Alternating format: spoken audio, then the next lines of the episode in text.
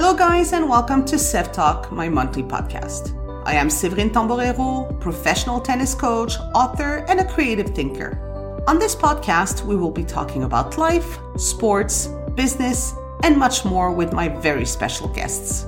Join me every month at coachheavy.com or on my Facebook page for the second season of Sev Talk.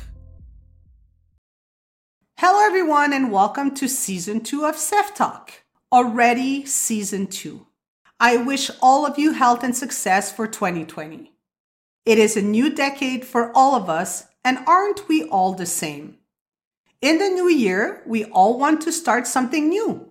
Most of us make New Year's resolutions, adjusting our goals, or even finding new ones. But what does it mean to have new goals? Why are we rarely able to achieve them by the end of the year? Setting goals is not easy.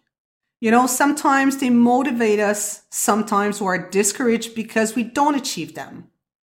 It is never a straight road. There are always challenges, hurdles, and outside influences that we have no control over that will prevent us from achieving what we want. To have goals is like having a map. It helps you navigate towards your destination, but different roads can get you to where you want to go. Some people will take 40 minutes, others two hours. It depends on traffic and the weather and other stuff that is not always easy to anticipate. When that happens, you adjust, or I should say, ways will readjust your itinerary. Sometimes goals are imposed. You work for a company that has year end goals. You may even receive bonuses related to them. If you don't make your numbers, in most cases, there are consequences. Whether the goals are coming from you or imposed, it's all about how you react to it and why you are doing it. You need intention and purpose, and that will bring commitment and motivation. The only way you are going to succeed is if the motivation comes from you and if you do it all without any regrets. In the end, you get what you give. It needs to come from you. I like to say that there are three types of goals the process, the outcome, and the performance goals. The one type that you can control is the process. It is the how. It also means planning for the future. There are no goals without planning. Planning helps to focus and prioritize. I know that this is not easy to do because we live in an era of being in the present. Also, being afraid not to achieve our goals sometimes prevent us from having one. So to guide you, here are five principal keys to help you reach your goals. First, commit to it. Be determined to reach it. Do everything with intention. Second, have clarity. You know what is required and the outcome is a further source of motivation. Be clear on what you want to achieve and how.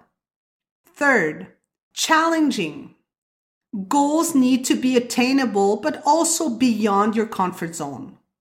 Don't be afraid to challenge yourself. Fourth, task difficulty. The time set to achieve the goals should be realistic. Tasks need to be aligned with the skills. Be aware of what you can and can't do and be honest with the time you want to commit to it. Finally, feedback. Goal setting is more effective in the presence of immediate feedback. It allows you to adjust or tweak them. Likewise, when you miss a street or there is traffic, it offers a new way to get where you want to go. So to conclude, you need intention and purpose. And as my friends would say, you need to be consistent, committed, and disciplined. Build a schedule and create time. Write your goals down. Have two to three goals max. Revisit them and see if they make sense.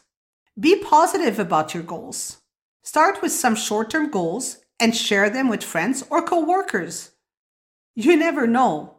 They could help you achieve what you want and could be the ones that will give you the feedback that you need. No matter what your goals are this year, you can do this. You could have things come your way that you did not plan. that will be unexpected, obstacles that will delay your goals. If this is the case, like it was for me last year, just revise your goals, stay strong and positive. I hope you enjoyed this month's podcast and that you downloaded the Stingray Music app. For this podcast, I have chosen a song from Pink called Courage. Sometimes leaving the past behind and creating new goals needs a bit of courage.